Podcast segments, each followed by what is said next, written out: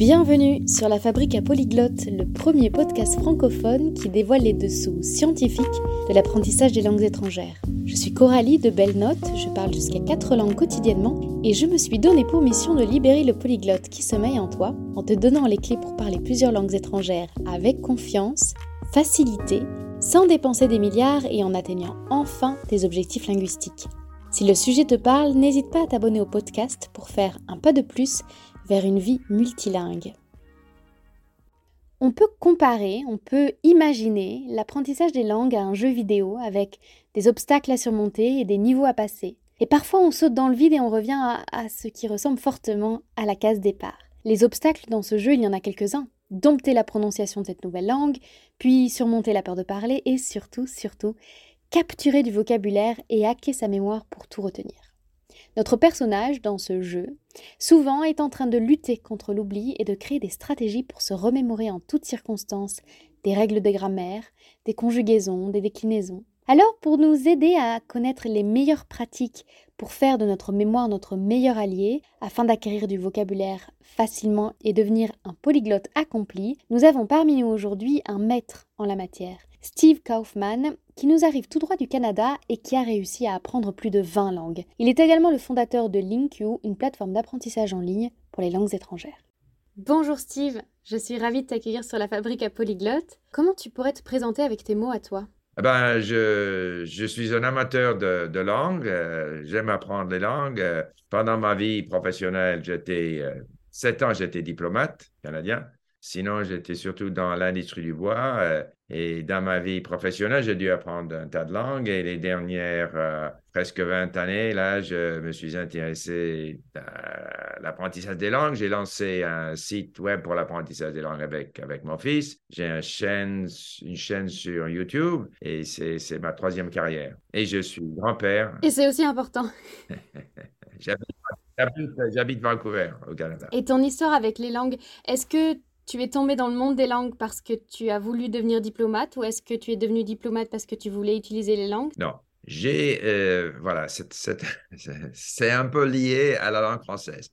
Parce qu'à l'école, j'habitais, enfin, Montréal. Montréal, dans les années 50, c'était une ville, 2 millions de francophones, 1 million d'anglophones qui ne se parlaient pas tellement. Ça a beaucoup changé. Aujourd'hui, tout le monde, pas tout le monde, la plupart des gens sont très bien.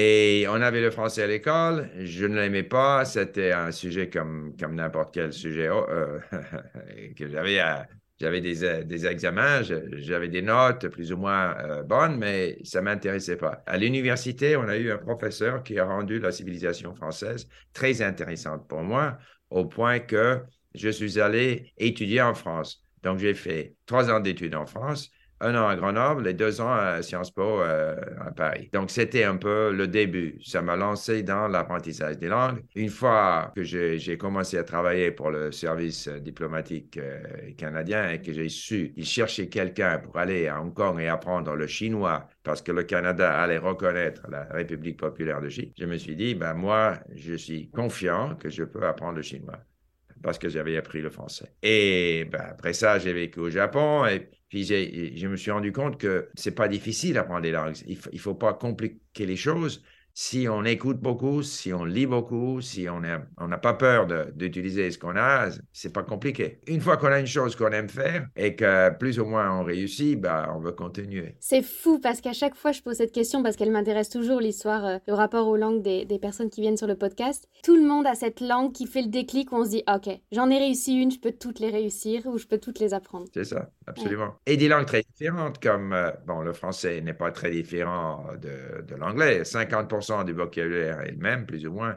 Mais le chinois, le japonais, c'est très différent. Mais c'est le même, même principe. Aujourd'hui, combien de langues est-ce que tu parles? Ben, C'est difficile à dire parce que j'apprends des langues, je vais dans le pays, je parle, je l'utilise. Et après, maintenant, par exemple, le tchèque, le coréen, euh, le roumain, euh, le grec, je ne parle pas très bien. Enfin, j'aurai de la difficulté. Donc, 20 langues, mais 10 à 12 langues, je pourrais euh, converser sans trop de difficultés et oh, huit autres que euh, je comprends, je lis, euh, j'écoute, je comprends 30, 40, 50% Mais si j'allais les rafraîchir, réétudier très vite, je serai euh, au même niveau où j'étais avant. Mais une fois qu'on a appris une langue, on l'a, on l'a. On peut toujours y retourner et euh, ressusciter la langue.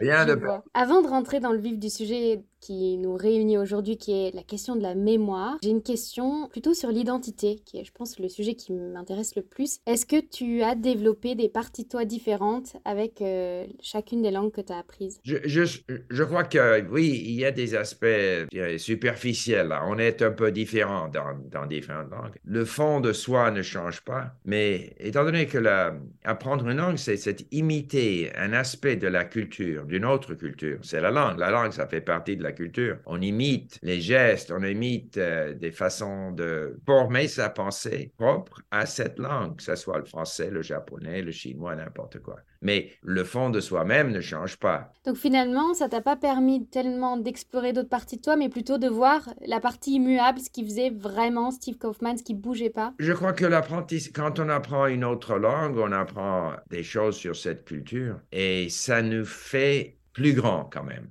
c'est pas tellement de, me découvrir moi-même, plutôt que de découvrir un autre aspect de ce, qui, ce que c'est d'être humain dans hmm. le, la culture, etc. Je vois. Entrons dans ce sujet de la mémoire et de la mémorisation, qui est un enjeu de l'apprentissage. Et euh, comme tu as du recul sur les différentes langues qu'on peut apprendre, à quel point, selon toi, c'est important euh, de se raccrocher à cette notion de mémorisation et est-ce que, en tant qu'apprenant, on a euh, intérêt de lui euh, accorder autant d'importance? Ben, la, mémoire est importante, bien sûr, mais je ne fais pas d'efforts exprès pour mémoriser. Et je crois que si on a beaucoup de input, je ne sais pas comment ça se dit en français, mais si on lit beaucoup, si on est exposé beaucoup à la langue, on lit, on écoute, on parle avec des gens, ben, petit à petit, les mots, parce que quand on dit mémoriser, ça s'applique surtout à la mémorisation des mots, vocabulaire. Oui, du vocabulaire. Ah, mais les mots, c'est très difficile de les apprendre exprès, de vouloir les apprendre, une liste de mots, même en utilisant les systèmes de, comment dit-on, Spaced Repetition System, système de... Répétition espacée. répétition espacée, moi, j'utilise pas. Je, lis, je vais réviser les mots et les expressions que j'ai appris tout de suite après avoir lu quelque chose, quand c'est fraîche. Mais sinon, je ne fais pas d'effort exprès pour mémoriser. Ils sont quand même dans ma tête quelque part, dans ma mémoire. Ils sont dans ma réserve. Donc, je continue à remplir ma tête avec euh, des mots et des expressions et même des, règles de, construction, euh, comment la structure de la langue, etc. Et petit à petit, euh, je les assimile. Tu disais que tu les révisais quand c'était encore frais. Comment tu fais exactement? Par exemple, quelqu'un te dit un nouveau mot, tu le notes? Non, non, pas du tout, pas du tout. Il faut dire que j'apprends surtout sur LinkU, sur l'application que j'ai créée avec mon fils. Euh, si euh, je suis pas très fort dans la langue, je, je, je lis. D'abord, j'écoute, je lis expression par expression. OK? Mm-hmm. et, et bon, j'ai une phrase. Tout de suite, je vais réviser les mots qui sont dans cette phrase. Tout de suite pour moi, il faut réviser tout de suite quand c'est frais, quand c'est un peu lié à un contexte. Mais après ça, non. Puisque dans le système Link, une fois que j'ai rencontré un mot que je ne connais pas, je vais chercher dans le dictionnaire, le mot change de couleur.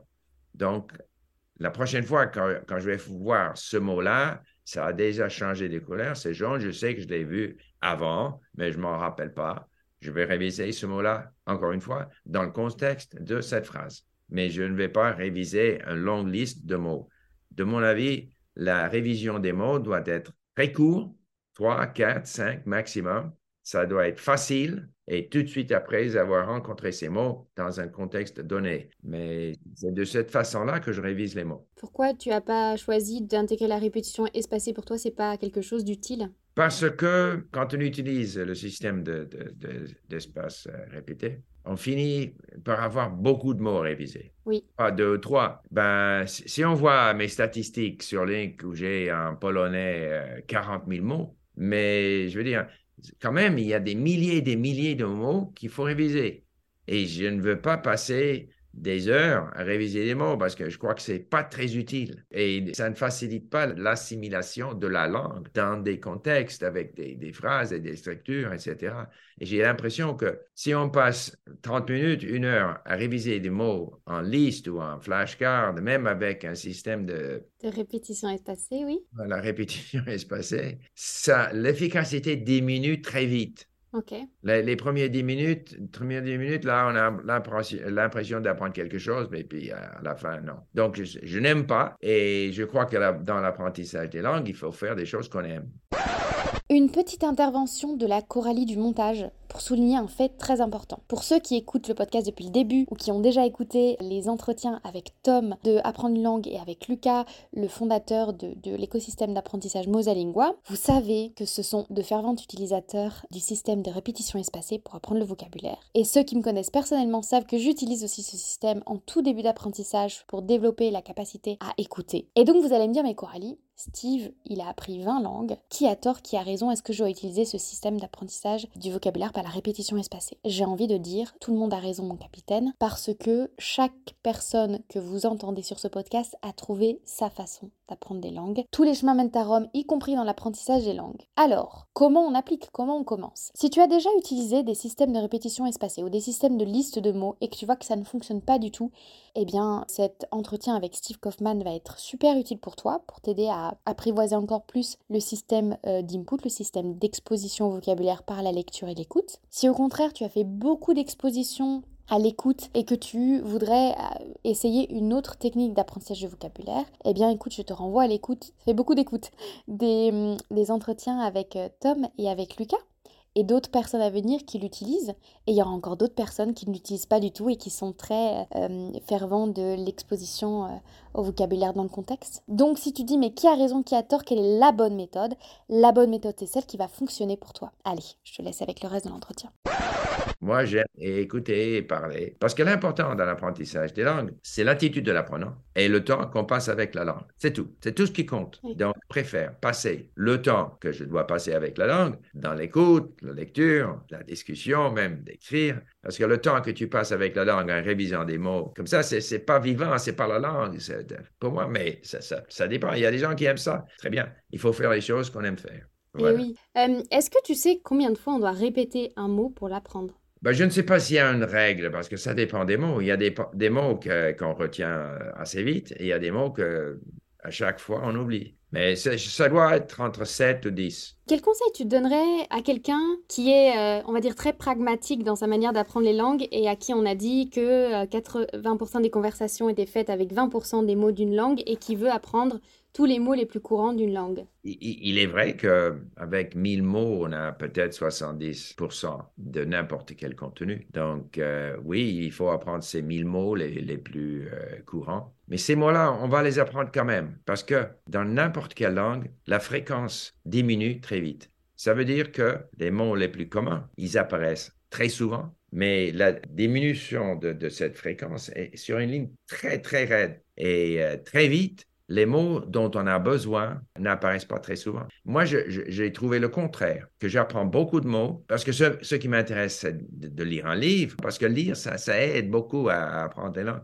Donc, je, trouve plutôt qu'il faut beaucoup de mots. Et avoir une stratégie là, de, de se concentrer sur les mots les plus fréquents, de toute façon, tu vas les apprendre. Si tu passes ton temps à beaucoup lire et à beaucoup écouter, tu vas apprendre ces mots-là. Je voudrais qu'on parle maintenant de euh, le fameux input compréhensible et le fait que ça n'est pas de traduction en français. C'est ce qui m'a donné l'envie de créer la fabrique à polyglotte. C'est que c'est un concept qui est très peu connu dans le monde francophone et qui a même pas de nom français. Est-ce que tu pourrais expliquer à une audience non avertie ce que c'est?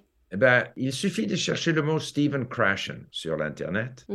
C'est un expert dans l'apprentissage des langues, un Américain qui a écrit des livres très faciles à comprendre et qui explique d'une façon très élégante le fait que l'apprentissage des langues passe par des messages qui sont de signification pour nous. Et alors, le input compréhensible, évidemment, au début, rien n'est compréhensible. L'idéal, c'est d'avoir contenu compréhensible et non seulement compréhensible, mais aussi, on dit en anglais, compelling, c'est-à-dire d'intérêt pour toi. Mhm. Je veux savoir, ok, je m'intéresse à la musique, à la cuisine, à, à la danse, à, à l'histoire, à n'importe quoi.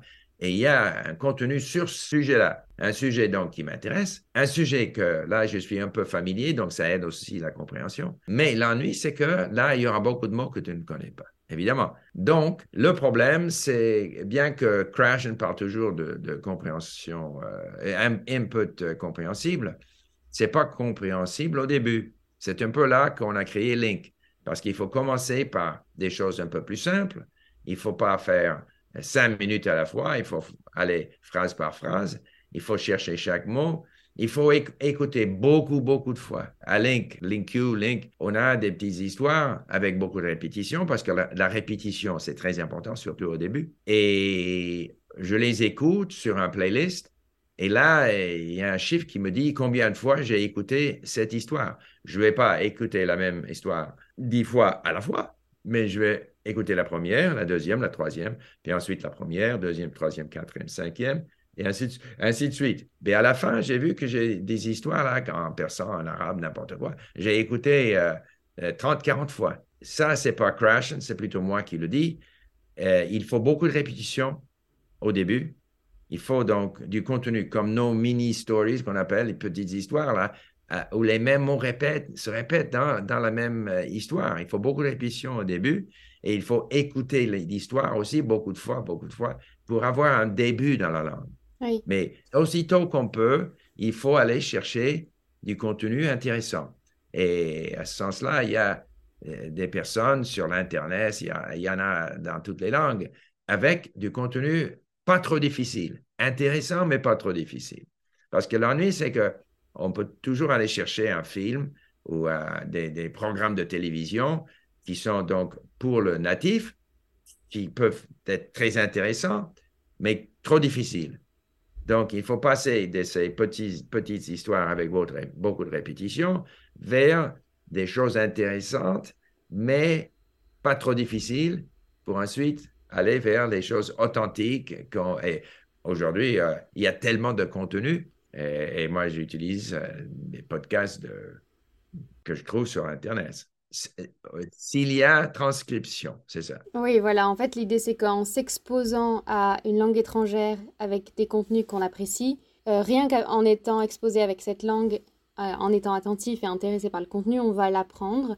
Mais j'imagine que la répétition aussi soutenue que tu décris, c'est quand même pour apprendre le vocabulaire ou distinguer les premiers mots. Ben, il y a une espèce de progression là. Au début, on distingue même pas les mots. On ne sait pas quand un mot termine et le, prochain mot commence. Et puis, on commence à, pouvoir distinguer les mots les uns des autres. À travers l'input, on commence à se poser des questions sur comment fonctionne, fonctionne cette langue.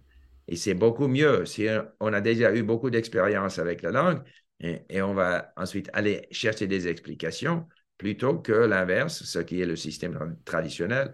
On commence par enseigner comment fonctionne la langue avec des règles, etc., euh, avant que la personne ait eu suffisamment d'expérience avec la langue pour pouvoir comprendre, euh, assimiler ces explications. Encore une fois, on s'adresse à un public qui n'est pas du tout à l'aise avec le fait de ne pas être guidé qui a besoin, je sais pas, d'une application où il y a un chapitre qui débloque un autre chapitre, qui débloque un autre chapitre, ou euh, plutôt des livres où on est sûr qu'on valide chapitre après chapitre. Quel euh, conseil tu donnerais à quelqu'un qui, demain, ou aujourd'hui même, voudrait appliquer la méthode que tu as appliquée toi, qui est celle de Steven Krashen, pour commencer à appliquer l'input compréhensible ou à s'exposer naturellement au contenu pour apprendre? Mais ça dépend.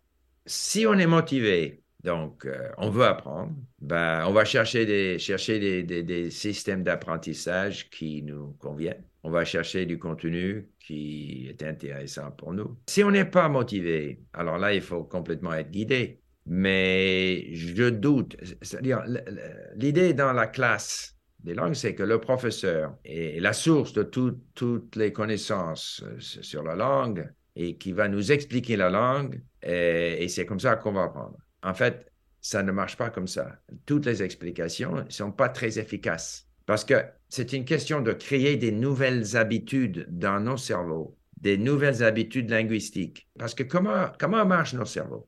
nos cerveaux sont exposés à un tas de stimuli là et petit à petit nos cerveaux nous permettent à naviguer dans cette vie parce qu'on a eu tellement d'expériences dans la vie qu'on est capable de, de, s'adapter à un tas de situations parce que c'est le, cerveau crée des comment dirais-je des, des patterns enfin des connexions des, des patrons des des schémas des schémas, des schémas voilà des schémas ben, c'est la même chose pour les langues donc, il faut donner beaucoup de stimulus au cerveau pour que le, cerveau puisse commencer à faire des connexions.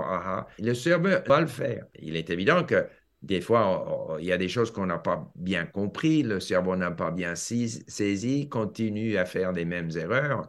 Et là, ça peut aider d'aller chercher une explication. Mais c'est un processus très graduel et très lent de s'adapter à cette nouvelle langue et de créer des nouvelles habitudes linguistiques dans le cerveau.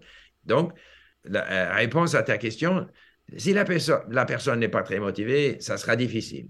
Alors là, oui, mieux vaut être motivé et prendre l'initiative. Et, mais c'est pas pour promouvoir Link, mais on a un système qui permet à la personne de partir de zéro écoutant des, dix morceaux assez simples avec beaucoup de répétitions, avec les moyens de chercher des mots, avec des statistiques qui nous encouragent, avec un tas de choses qui encadrent l'apprenant. Et je serais curieuse de savoir combien de Français utilisent euh, Link ou LinkU parce que je sais que c'est euh, une méthode qui déstabilise beaucoup les personnes qui suivent pour la première fois euh, l'input compréhensible. Toi qui as appris plein de langues, à quel moment de ton parcours d'apprenant tu as découvert cette méthode? Bon, le français que j'ai eu à l'école, il est évident que j'ai eu beaucoup d'instructions dans la grammaire. Pourtant, je me rappelle bien quand j'avais 15 ans ou 16 ans, il fallait parler, j'avais dans une situation avec un francophone à Montréal, et je voulais donc euh, expliquer quelque chose. Tout ce que j'avais, c'était des mots.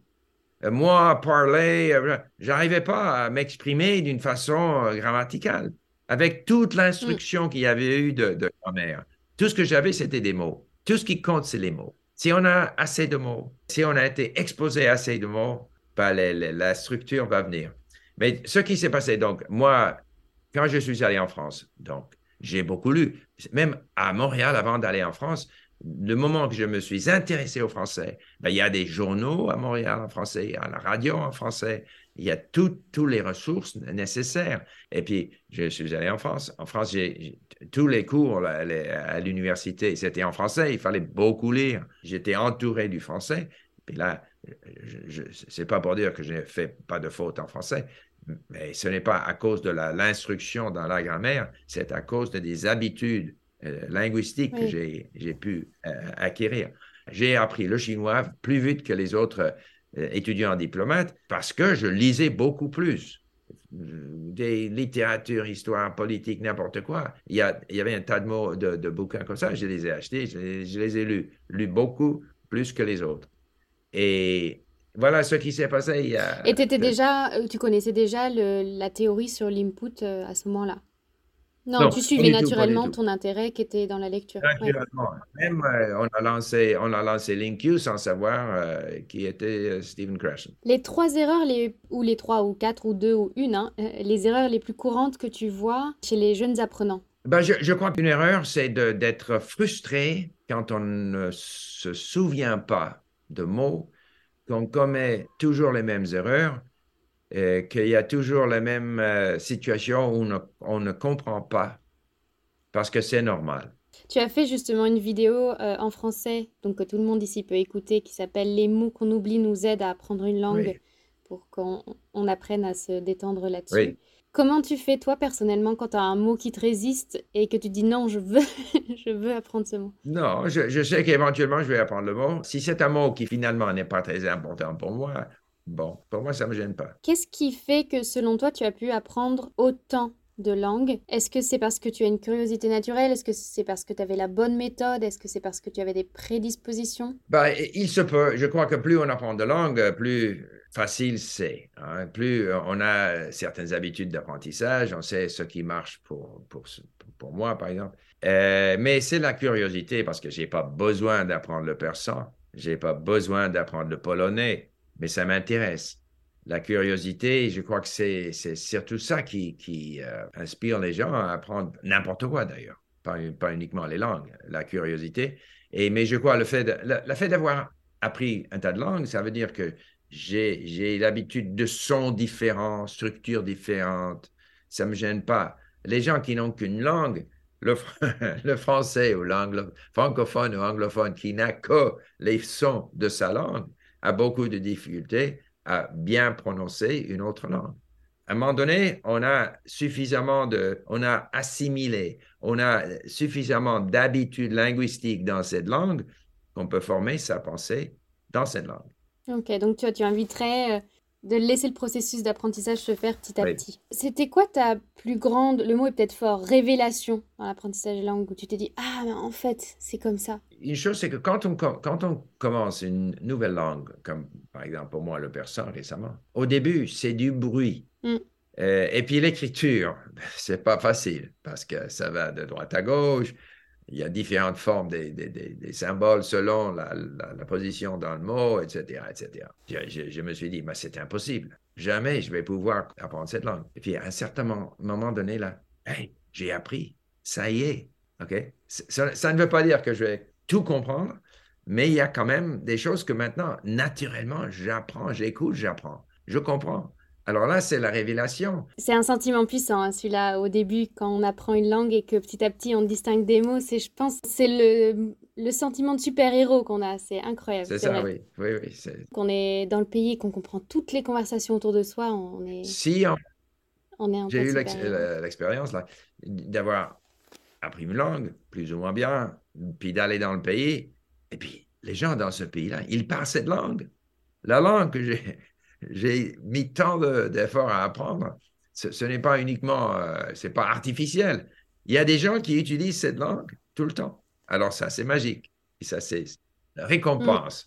Des, efforts là d'apprentissage. C'est très beau ce moment-là. Et on va terminer sur cette jolie note. Alors moi, je renvoie tous ceux qui nous écoutent, bien sûr, à visualiser ta chaîne YouTube, dans laquelle il y a des vidéos en différentes langues, beaucoup en anglais, s'ils veulent euh, approfondir leur connaissance de l'anglais pour avoir d'autres conseils. Aussi, à visiter le site de, pardon, moi je dis LinkU, de Link. LinkU, c'est bien. Où est-ce que tu les redirigerais? Ben, C'est ma chaîne euh, YouTube qui s'appelle Lingo Steve. Je parle surtout en anglais. Et tout ce que je, tous mes vidéos là sont aussi des leçons à LinkU. Et LinkU, c'est donc c'est L-I-N-G-Q voilà, c'est là, c'est le système que j'utilise et que j'ai euh, démarré avec mon fils il y a 20 ans. On a 43 langues.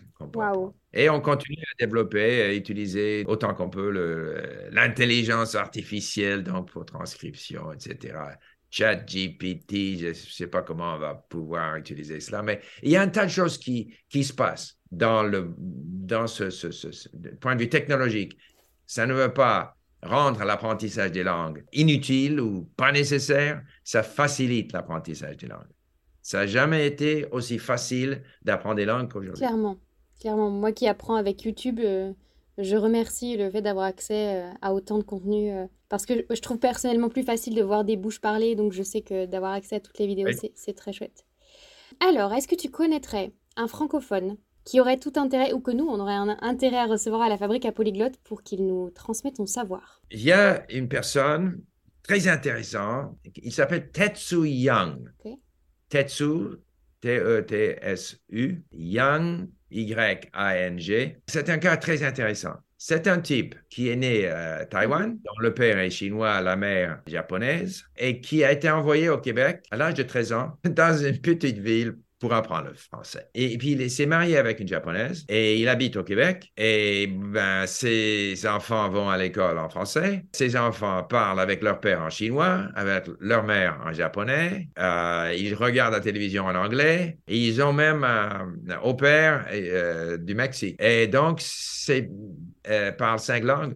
Et, lui, je crois qu'il fait des vidéos et un tas de trucs au sujet de comment développer des enfants multilingues. Oh, génial, chouette. Très intéressant. Tetsuya. Et de plus en plus euh, actuel, c'est-à-dire qu'avant on en parlait moins. J'ai l'impression que d'aujourd'hui de voir beaucoup de contenu sur euh, avec quelle langue euh, je peux élever mes enfants, parce qu'avant il y avait la politique de l'assimilation qui fait que souvent les personnes qui immigraient dans un pays ne parlaient plus ou ne transmettaient plus la langue pour s'intégrer davantage au pays. Et, et ce mouvement-là, il est arrêté. Maintenant, on, on, retransmet les langues dans les familles et on sait que c'est un bien précieux à transmettre la langue. Je pourrais même trouver les liens là pour, pour Tetsu il a un site web sur, sur ce, sur ce sujet-là, si tu veux. Avec plaisir, oui. Oui, oui. Maintenant ou après? Après, on va, on va conclure. Merci pour cet échange. Ok, je vais, te l'envoyer. Je vais te l'envoyer. Merci beaucoup en tout cas. Merci d'avoir écouté cet épisode de la Fabrique à Polyglotte jusqu'à la fin. J'espère qu'il t'aura donné de nouvelles perspectives sur l'apprentissage des langues étrangères, qu'il t'aura inspiré et motivé, voire même instruit. Si c'est le cas, tu peux soutenir le podcast en lui attribuant 5 étoiles via ta plateforme favorite et en le partageant autour de toi. Et si tu as des questions ou bien l'envie de rebondir sur le sujet du jour, je t'attends dans l'espace commentaire disponible sur certaines applications. Pour recevoir encore plus d'astuces et de conseils concrets pour passer à l'action, inscris-toi à notre newsletter hebdomadaire disponible sur www.belnote.co. Le lien sera situé dans l'espace de description. Sur ce, je te souhaite de belles conversations en langue étrangère et je te dis à bientôt pour le prochain épisode.